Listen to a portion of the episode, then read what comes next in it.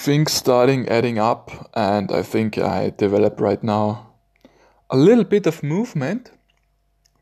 It's like it's once the ball is rolling, it's it's easier that the ball keeps rolling, and the longer the ball is rolling, it's the longer it rolls, the easier it is that it's still rolling. And I was able to move it a little bit, I would say. And today I had I had another great success. I was in a in a local shopping center. In fact, I knew the shopping center and I have already done some training there, like going to going um, to the to the toilet, and I and I know the toilets. It's like it, it's it's kind of big, big toilet with with nice wooden doors in it, like also between the the pissoirs, and it's I think it's seven or even eight urinals. Um, on each wall are four, and it's it, it's really nice. It's super clean, and its music is playing, and you really it's you're comfortable there. Well, I feel I feel pretty comfortable there, and I was I was drinking something, some kombucha, and I was just challenging myself. I was um, especially I was just um, going off my lazy butt and was was um, tr- was driving to the shopping center. It happened actually after I got that really really good um, message from the military recruiter that I can enlist there. And so one test is of course like pee in a cup of um, pee in a cup that they can drug test you. And I was like today I was like so fuck it I'm going to challenge myself from now on and I, I went there and I, and I didn't even had like um, a big a big pressure on my bladder and I went there and I was able to pee. I was I was able to pee but not in a good way. Still I see that as a really really b- big success but it was like just really like let's say yeah it, it was it was really just a twentieth of of the uh, of the bladder which was in. But I didn't didn't even had like the urge, and it was like more like pee a little bit, it stops. Pee a little bit, it stops. But it's actually peeing. Yeah, I was also listening to some music. I was once actually the whole thing what happened there. I was driving there.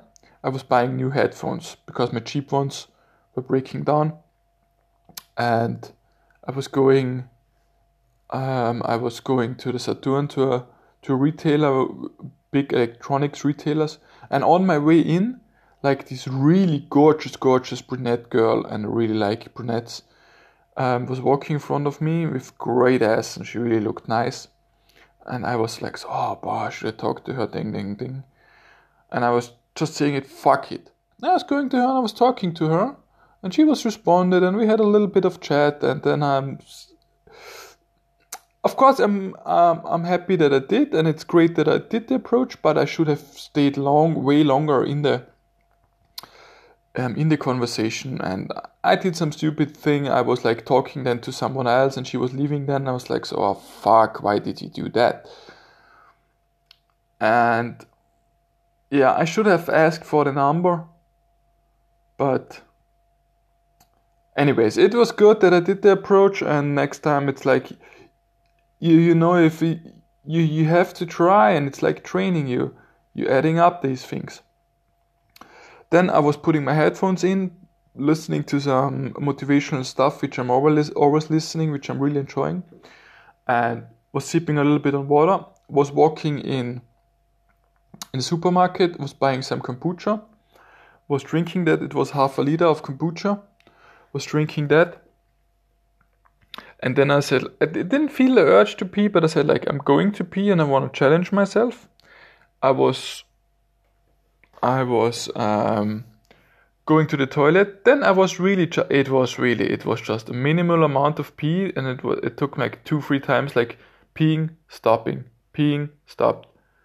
And then I was like feeling, so, oh, half, yeah, no. I know there was still something left, but I was like, so yeah, nice. It was, I was able to work was going to the metro, decided no, I don't quit right now. Was going back, did it again, and was able to pee a little bit more. and it felt like kind of okay. I still know there was a little bit left inside me. Well, I struggled. I struggled there a little bit in the pa- in in the last couple of months. That I don't think it, I, I empty my my bladder to I'm 100 percent. But it's probably mind thing also, and and about um, that I have too less. Um, that I that I don't move that much, which I'm also changing. So I was going back then again and was really was, was peeing again and it just like was nice. And the only thing it's like um, was a little bit embarrassing that like you, you was seeing some pee drops on my um, on my trousers because it was like it was not fluent strong peeing but just like this sprinkling. But I was just putting my trousers extra high and to check it over it and nobody guess nobody saw it and who cares. And when I was going out, I was screaming. I was screaming really loud, like "Yeah!" like "Hell yeah!" something like that. Woohoo! I think I was screaming, but really loud, and it was like, yeah, at least fifty people, and definitely everyone was hearing it for sure, for sure. And I was doing it. The first one was a little, was not so loud, but it was like kind of like so. Let's say the nearest ten people was hearing it around, but the other one was definitely like the whole place was hearing it.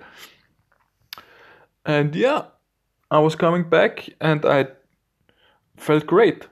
I, I had a little bit to pee because I wanted to pee it out, but was not that much. And I grabbed my running shoes. I was running for one hour right now. Was putting up some um, some audiobook from David Goggins, Can't Hurt Me.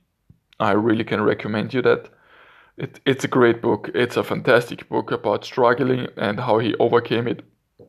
It's about a former Navy SEAL, how he went from being obese and being bullied and being the only black kid and being um, beaten down by his father and with this terrible childhood and becoming, uh, yeah, the world toughest man. He really is. Like he he has a couple of records in running these ultra marathons and he has a pull up records and he has um, he was doing like three different schools, like the Air Force, the Navy SEALs, and the Ranger School, I think, which no one has done before yet. So it's like the guy's mental toughness poor in, in, in his rawest and best form. And listen to it. I can really, I can really recommend you that. Can't Hurt Me, it's called, by David Goggins. And so I had a great day, and I will, I will doing Probably will rank. I will rank myself someone off, if I can say that. Rank, rank some off, I think it's called. Watching some porn, yeah, relax myself. Doing some stretches and go to bed. Tomorrow waking up early and going back training for training peeing again. I love it. Hear you soon.